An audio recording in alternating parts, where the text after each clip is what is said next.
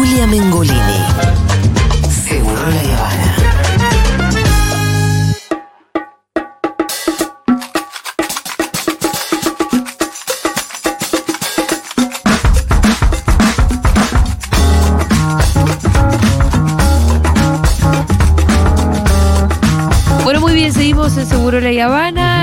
Edición especial de eh, Navidad. y vamos a saludar a Alfredo Sayato. Hola Alfredo, ¿cómo estás? Bien, bien, Julia, ¿cómo andan todos, todas? Y de Año Nuevo, de Navidad y Año Nuevo. Ay, claro, especial de fiestas. Sí, ¡Yujú! sí, sí, especial de el. Pitu también está, el Pitu está en la radio, Alfredo. Ah, bárbaro. Acá bancando los trapos, Alfredo. Sí. Cada vez te veo más amigo de Moreno. En cualquier momento se va a armar la fórmula Moreno-Pitu. ¿eh? Eh, estamos tratando de que no las talle también. Viste que eh, tranquilo, no te pongas Guillote a putear a, a- a los compañeros. No, bueno, sí. Hay que bajar Eh, sí, yo me, me parece que si uno vive mucho, eh, por ejemplo, en las redes sociales, puede llegar a comerse el verso de que Moreno es una persona muy relevante, ¿viste? Sí, sí, sí, sí. Pero esos son los defectos que tiene Twitter. Sí, sí. Eh, bueno, Alfredo, vamos a hablar un poco de la ley ómnibus. Estuviste, me Sí. imagino que leyéndolo un poco, a mí me dio la sensación de que era el DNU, sobre todo, que hay que leer todo en su conjunto, ¿no? El Sí. DNU más el protocolo antipiquetes, más las amenazas de Petovelo, más la ley ómnibus y, y todo este paquete como muy revolucionario que viene a plantear mi ley. Pero el DNU, que es lo que no se quiere discutir, por eso DNU, es el que eh, modifica más, si se quiere, el- la estructura económica y social de Argentina o no. O en la ley también hay. Sí, en la, en la ley también. Hay, hay, hay, yo creo que se relacionan. Mm. Yo creo que todo este paquete es eh, Federico Sturzenegger, con estudios jurídicos privados que se sumaron y otros más. Entonces, pusieron el DNU por un lado, algunas cosas por la ley diciendo que eh, no, no, no habilitaba el DNU. eh, entonces, la- la- los temas impositivos, pero a, la vez en temas impositivos metieron también modificaciones de leyes, por ejemplo, de la administración financiera. Bueno, pero todo es el mismo paquete. Y yo creo Sí. que también es una estrategia. ¿eh? Pues fíjate que esto, ¿qué es lo que te hace la ley? Te baja un poquito la tensión del DNU. Me parece que acá la clave es, si querés, clase política, políticos, representantes, que no se olviden, no se tienen que olvidar que representan al 44-45% de la población. Digamos, porque la, la habilidad que tiene la derecha es que a partir de que son gobierno, ellos son todos. Entonces, no puede, digamos, cualquier cuestión del disenso es anulado. En el sentido de decir, bueno, me tenés que dejar gobernar. No, bueno, mirá, yo te voy a dejar gobernar, entre comillas, pongo Sí. este diálogo, si no afectas mis intereses o mi, mi concepción. Fíjate que hoy eh, Javier Milei eh, saludó un, un hilo de tweet de Carlos Mira, eh, que precisamente plantea que quienes se oponen al tema de la libertad son envidiosos y resentidos. digamos, o sea que yo estoy en contra, pienso que es una barbaridad, digamos, el DNU, porque el DNU tiene capítulo por capítulo con nombre y apellido, y después pienso que también esta, este proyecto de ley, digamos, es totalmente, digamos, eh, terrible. Solamente hay un, un, un- el artículo 1, ya el resto ya no me importa. Digamos, Claro, ahora- el artículo no es el que le delega todas las facultades de todo al monarca. Claro, yo, yo lo, voy a, lo, lo voy a leer porque hay que, digamos, porque más allá de las definiciones, para que empiece a calar en qui- quieren, quienes quieren entender y cómo enfrentar la situación. La presente ley contiene delegaciones legislativas al Poder Ejecutivo Nacional. ¿Qué significa eso? Que puede hacer lo que quiere sin pasar por el Congreso. Delegaciones legislativas es poder hacer leyes, o sea, sin el Congreso. Y esto es lo que te está diciendo por un plazo de por lo menos dos años y que puede ser los cuatro. Claro. No, realmente es erigirse como monarca. Bueno, delegaciones legislativas al Poder Ejecutivo Nacional de emergencia pública en materia de, escuchad, económica, Sí. financiera, fiscal, social, previsional, de seguridad, defensa, tarifaria, energética, sanitaria y social. O sea, todo. Todo. No de- Todo. Sí, todo, todo. Eh, absolutamente todo. Bueno, entonces, si que vamos a avanzar, vamos a analizar algunos de los otros eh, proyectos y cuál es la concepción. Pero claramente ya está, el, artículo 1 no va. Y entonces, a partir del artículo 1, se empieza a caer todo lo otro, todo el otro andamiaje. Y, y- y el- y los argumentos de las redes libertarias y de los voceros Sí. eh, periodísticos que están compitiendo, que yo digo están compitiendo por la rodillera de oro. Pero bueno, eso Sí. es. Eh, es tremendo. Recién escuchábamos ahí como un grupito de periodistas, no sé bien quiénes, iban comentando cuando Milei había salido al balcón, ¿no? No había nadie. Eh, no, abajo no había nadie, pero ellos estaban, ay, mira quién está, está tal, está tal. Yo estoy anotando cada uno de los nombres. Y entonces vos Solamente agarrás. eso quiero decir, porque después nos metemos en líos. By the way, qué quilombo el de la, el de la semana pasada. Sí. Vos no te asustas cuando pasa eso, ¿no? La dejo pasar, la dejo pasar. la dejo pasar porque no, es, es caer en la. pa- Si querés lo hablamos en otro momento. Para Bueno, mí es caer en una trampa y, y es. eh, aparte es que lo que están buscando. Yo sé que vos estás muchísimo más expuesta y, y en la verdad te, te pegan muchísimo más, siempre te, te buscan, te provocan. Eh, es parte de la estrategia, es parte de la estrategia de la derecha. Por eso yo Sí, trato de, yo de a no caer en la trampa de la Yo- derecha. a mí me parece bien tu estrategia, yo a veces siento que me tengo que defender. No, está bien, por eso, pues está. Mm. No, no, es válido. Yo no, no, no, no, no te lo estoy cuestionando, digamos. Lo que más me molestó esta última vez, estamos hablando de que, que vos hablaste de Globant y yo pregunté qué era Globant, hicimos un chistecito ahí y hicieron ese recorte para, para armar un quilombo bárbaro y salir a defender a Globant, ¿no? Eh, no sé de qué tampoco. Em, cuando se suma gente más de este lado, en esa operación que empezó Darío Nieto es cuando uno dice, uh, loco. Este es un problema. Claro, pero eh, eh, es así, es una trampa. Sí. Y, es la trampa que ellos arman porque hacen el recorte.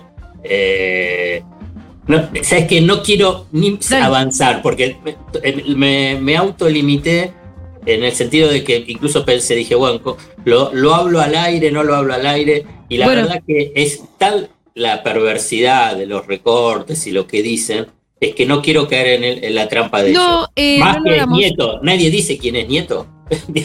Sí, yo, sa- yo, yo salí a contestarle, vos el que se encerró en el auto a borrar un montón de mensajes, es secretario privado de Macri. Pero escúchame, Alfredo, como no estamos, esto no está siendo eh, filmado para YouTube, sí, bueno. no es susceptible de ser recortado porque ya no, no Bueno, estamos tan digo, bueno, Nieto era parte de todo ese dispositivo perverso de persecución del Macri. ¿Puedo tirar una Sí. última noticia así de paso que Sí. ¿Qué eh, pasó? bueno, las farmacias en pie de guerra, mañana paro general de farmacias. Mira. Cierran todas las farmacias eh, dicen que destruye al sistema farmacéutico tanto el Sí. DNU como la ley ómnibus, en especial la ley ómnibus dice. ¿Y quieres para los trabajadores farmacéuticos? La- los farmacéuticos cierran las farmacias. Y las, las farmacias que no son de redes, por ejemplo, que no es de Farmacity, Claro. claro, eso. me imaginé. Porque es, es- es- a- a- a- la- tanto el DNU como el de la ley lo que avanza es de la posibilidad de todo el despliegue de las redes que no necesitan farmacéuticos para, para expedir los, los medicamentos. Digamos, la carrera de farmacéutico digamos, la pueden cerrar si Claro. avanza el DNU y, y la ley. Como así de muchas cosas, ¿no? Escúchame, te interrumpí con el tema de Globant y Bueno, ¿por entonces, dónde venías? Yo Globant lo conozco, digamos, no, no quería ser tan eh, eh, duro, porque, escúchame, Página 12 contrató a Globant, que no voy a Sí. saber lo que es Globant, pero a la vez también, después soy yo la que te preguntó. Después de Y lo fuimos que y googleamos y no entendíamos la definición en Google. después de lo que de- pero después de su trabajo en Global para decirlo de una forma sutil le dijeron Sí. eh, dejemos dejen el trabajo que pensaban que ustedes que querían hacer con nuestra página web y todo Sí. lo vamos a hacer nosotros Ajá. digamos entonces y, tuve Ay. reu- y tuvimos reuniones, pero pará, esto no es para que tuitees ni nada. No Ojo, voy a tuitear, no voy a tuitear. ojo, ojo, ojo. Che, ojo. pará, igual no quiero decir esto, para que vos sepas que yo me autorregulo. Después del quilombito este, me escribió un montón de gente por privado con datitos. Con datitos. De más datito de los involucrados.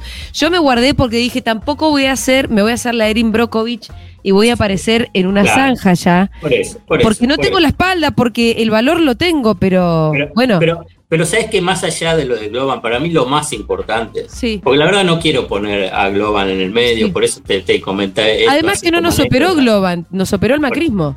¿Por, por qué? Porque el punto central que yo planteaba como interrogante, a partir de lo que hablamos en mano a mano con Pablo Ibáñez, es Sí. por qué va Macri tanto a, a- a países árabes, Arabia Saudita y Qatar, y que estaba la posibilidad de ganarse 100 palo verde. Sin si palo verde. lo conseguía que algún jeque compre una parte de, eh, de Globan. Ese, era ese es el punto central. Lo otro no me importa nada. Entonces, eh, ese es el punto central, digamos. Cómo todo lo ven en negocio. Y esto, para si querés, te hago el puente, porque es punto y aparte. Sí. El DNU y la ley es lo mismo. Es lo mismo. Digamos, tanto Caputo, Sturzenegger, Bullrich, todo lo que hacen es parte de negocios. Todo. Digamos, vos decís Bullrich, ¿qué es? Y obvio, todo lo que está vinculado con los sistemas de seguridad. Si Mm. querés, camaritas, armas, etcétera, etcétera, etcétera. Digamos, si vas a Caputo, lo que es todo el tema de, de deuda, en, el proyecto de ley tira directamente al cesto de basura un proyecto que fue aprobado casi por unanimidad, que fue presentado por el, en el gobierno de Alberto Fernández eh, y lo impulsó Martín Guzmán, que es la ley de sostenibilidad de la deuda, que pone Ah, claro. límites, que pone límites a la Al emisión de endeudamiento, deuda. ¿no? Y, y al endeudamiento y a las condiciones del endeudamiento. Bueno, ¿y quién está? Si, si- si el endeudador serial es Caputo, endeudador serial que además está investigado, obviamente que eh, todos los jueces macristas lo bajaron, digamos, todas las causas, pero que está en los dos lados del mostrador, ¿no? Entonces, entonces es negocio. Si avanzás, todo lo de Sturzenegger, capítulo por capítulo, tiene nombre y apellido. Mm. Es, es- es- es de una obscenidad. Es de una obscenidad cada una de las cosas. O sea, no hay mucho. Bueno, está muy detallado en tu última nota, ¿no? De página 12, eh, Sí. eso, los capítulos del DNU y a quienes, esos nombres propios y a quienes beneficia cada uno de ellos. Claro, entonces vos agarrás y decís, bueno, entonces acá lo que está en discusión, que este es un gobierno de las corporaciones económicas, es del poder económico. Entonces, aquí viene, esta es la discusión. Mi ley es, en todo caso, es el instrumento para avanzar en la conformación de una sociedad y de una estructura socioproductiva en función a qué es lo que quiere el poder económico. Esta cuestión de liberal libertario y que te pone el tema de la libertad, etcétera, es la fachada para avanzar sobre la transformación de la sociedad de acuerdo al esquema que tiene el poder económico representado en la Asociación Empresaria Argentina, cuya conducción política es el Grupo Clarín y el Grupo Techín. Vos fíjate que salió el comunicado de AEA el día posterior Al al, DNU. DNU. y después todas las principales cámaras empresariales salieron a apoyarlo. O sea, ahí marcó, por eso es la conducción política del poder económico. AEA. Ahí marca la línea AEA, Clarín Techín. Marca Clarín, Techín, Blaquier, Pagani, Elstein, Reimers, eh, Pérez Compán y así sigue. Eh, marcan la línea y todos salen en forma disciplinada. ¿Por qué? Porque esa es la conducción política y qué es lo que quieren. Digamos, en el punto, digamos, tanto del DNU, que tiene un montón de artículos vinculados a negocios, es quebrar la organización gremial de los trabajadores, o sea, de los sindicatos. Digamos, y a la vez limitar derechos laborales de los trabajadores. Por ejemplo, el derecho de huelga, que casi se extiende para casi todas las actividades. ¿eh? Viste que ponen muchas eh, eh, actividades esenciales, dice que tienen que garantizar hasta el 75%, y después vos ves otras actividades hasta el 50%, que casi son todas. O sea, ¿cuál es el derecho de huelga? Totalmente limitado. Que garantizar que, que, que- El servicio, la el prestación. servicio de la prestación de cualquier de, de todas las actividades. Claro. En el caso de los docentes, en el caso de los docentes tienen que garantizar el 75% del servicio. Claro, docentes, transporte, pero también te incluyen energía, te incluyen Sí, industria. otros el Bueno, 50%. Y sí, y bueno, Claro. pero Pero eso es limitar el derecho de huelga. Ese es uno de los, de los puntos. Después están las indemnizaciones, después está el tema vinculado con El banco de horas. eh, el banco de horas, el tema de, la, de las pasantías. Digamos, esto que lo hablamos ya también el, el, sá- el- el sábado, el jueves pasado. Entonces, eh, eh, entonces ese es el, esa es la sociedad que, que quieren, que es lo que buscan. Y después están diferentes negocios, o sea, de, de diferentes corporaciones. Por ejemplo, la privatización del Banco Nación, ¿no? Sí. Dentro de Dios otra- mío. y yo voy a, y voy a dar la fuente, que no la mencionó en su nota, Carlos Burgueño, en, en- en la nota de perfil. Si quiero invito, vayan a leerla, vean, porque si no van a decir, ah, es Alfredo. Yo voy a poner el nombre y apellido, que Carl- Carlitos, un amigo, Decirle a tu amigo que salió a decirme, Julia, tenés que pedir perdón. bueno, está bien, él juega. No, no, decile. Bueno, le ¿Por digo. qué Julia Mengolini le tiene que pedir perdón a Globant? Bueno, Que me lo Entonces- explique. Entonces agarra y dice, dice sin decirlo, pero hace toda la descripción que es Mercado Libre, que quiere comprar el Banco Nación. Claro. Bueno, entonces vos agarra, por- porque ahí está en la nota, no estoy inventando nada, no estoy haciendo una especulación. Para, para los que están escuchando, para mí Galperín es un empresario exitosísimo, uno de los más exitosos de los últimos 20 años en Argentina, superando a muchísimo de lo que son de las corporaciones. Ahora bien, después Sí, tiene eso está posiciones- claro. posiciones, digamos, y, y a intervenciones en el espacio público que son de un nivel de estupidez que, que- que no lo puedo creer. me, hasta me, me llama la atención. Pero salgo de esto, digo, bueno, después está una. Es un, es un gobierno de negocios. Digamos, que está bajo la fachada de un. de un personaje totalmente un outsider que plantea plantea esta cuestión de la, de la libertad y la revolución eh, liberal libertaria. Pero la verdad, lo que vos ves es- todo negocios. Es una cosa, digamos, de, de vuelvo a repetir, de una obscenidad impactante. Sí. Impactante, verdaderamente. Bueno, Alfredo, nos quedan dos minutos. Eh, te agradecemos mucho, como siempre. Nos volveremos a encontrar el año que viene. Sí. eh, Para el el que jueves no falta mucho. El jueves próximo. Eh, Y el nosotros vamos sábado, a seguir. el sábado, el sábado hacemos cheque en blanco. Ah, perfecto. Muy bien, Bueno. muy bien. Así que para los chequeros, eh, ténganlo, ténganlo presente. Yo también los voy a estar escuchando. Tengan la chequera lista. Es importante No tiene seguir acompañando. Y bueno, metemos, metemos algunos voladores, vos sabés cómo es, Alfredo. No hay problema. ¿Te, puedo- te hago una última pregunta, Alfredo. sí, que, sí. que, bueno, por un lado está que se, se declaran sujetas a privatización todas las Sí. empresas públicas. E- entre otras el Banco Nación. O sea, yo no sabía que se podía privatizar el Banco Nación. Em, y también que se venden todas las acciones en empresas privadas que tiene el Estado. Sí, ¿Esto habla del Fondo de Garantía de Sustentabilidad y habla de la plata de los jubilados? sí, Así, sí. ok. Y es, pero porque eso es una demanda histórica. Desde el mismo Sí. momento que se, se terminó con el negocio fabuloso de las AFJP para las compañías de seguro, agente de bolsa.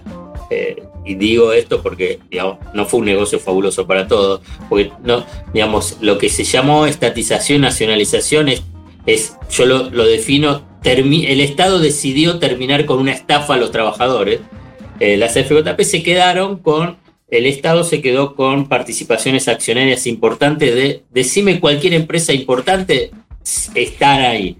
Entonces los dueños, dueños, Clarín, eh, Pampa Energía, eh, Banco Macro, Techín, bueno, todos tienen, todo el Estado tiene participación, siempre quisieron quedarse con esa, recuperar, entre comillas, ellos esas acciones. Y acá también, pero no solamente liquidan las, las acciones, sino que también todas las, invers- todas las inversiones en títulos públicos que pasan a manos del Tesoro. No, no, es un asalto a la, a la solvencia del sistema previsional y por consiguiente un asalto al patrimonio de los jubilados. De los jubilados. Y a los trabajadores que aportamos. Digamos, porque Claro. es eso. Porque es, es tanto a los jubilados como a los trabajadores que, que están en relación de dependencia y hacen aportes, o a los monotributistas también que hacen, que hacen parte del aporte previsional. Pero bueno, por eso eso es parte del negocio. Es un, un capítulo para el negocio para el gobierno de las corporaciones económicas. Alfredo, te mandamos un abrazo enorme. Nos escuchamos el sábado en Cheque. Nos vemos el jueves que viene. Bárbaro, buen año. Abrazo, Alfredo Zayat. Bueno, muy bien. Así se va terminando Seguro La Habana. Escúchame, pará, Paulita, ¿podemos poner la cortina y, y me haces.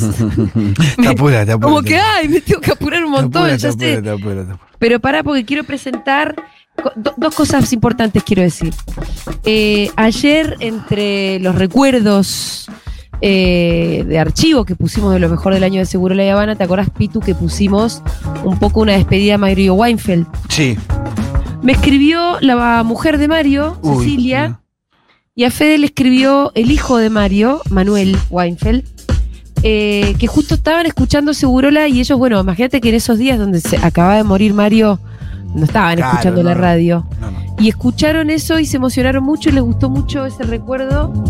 Eh, así que bueno, Bueno, me, me puse contenta, ¿no? Sí. Y después también decir que eh, ayer murió María Seoane. Sí. No, no llegué a hacer un comentario sobre ella. María Seoane fue, entre muchísimas otras cosas, una enorme periodista y fue eh, directora de Radio Nacional cuando a mí me llamó un día para ofrecerme que yo condujera los sábados a la mañana. Y fue la primera vez que yo conduje un programa de radio. Y fue sin ninguna duda gracias a María Ciudadane que yo descubrí mi más grande vocación, mi más grande pasión. Eh, así que para mí María Ciudadane va a estar siempre, siempre en mi corazón.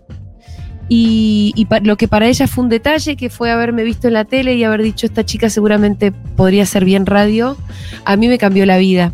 Así que la partida de María también, eh, también me parece una enorme tristeza porque, porque el país también pierde a una gran militante que fue María Ciudadana. Eh, bueno, ¿qué vamos a escuchar hoy?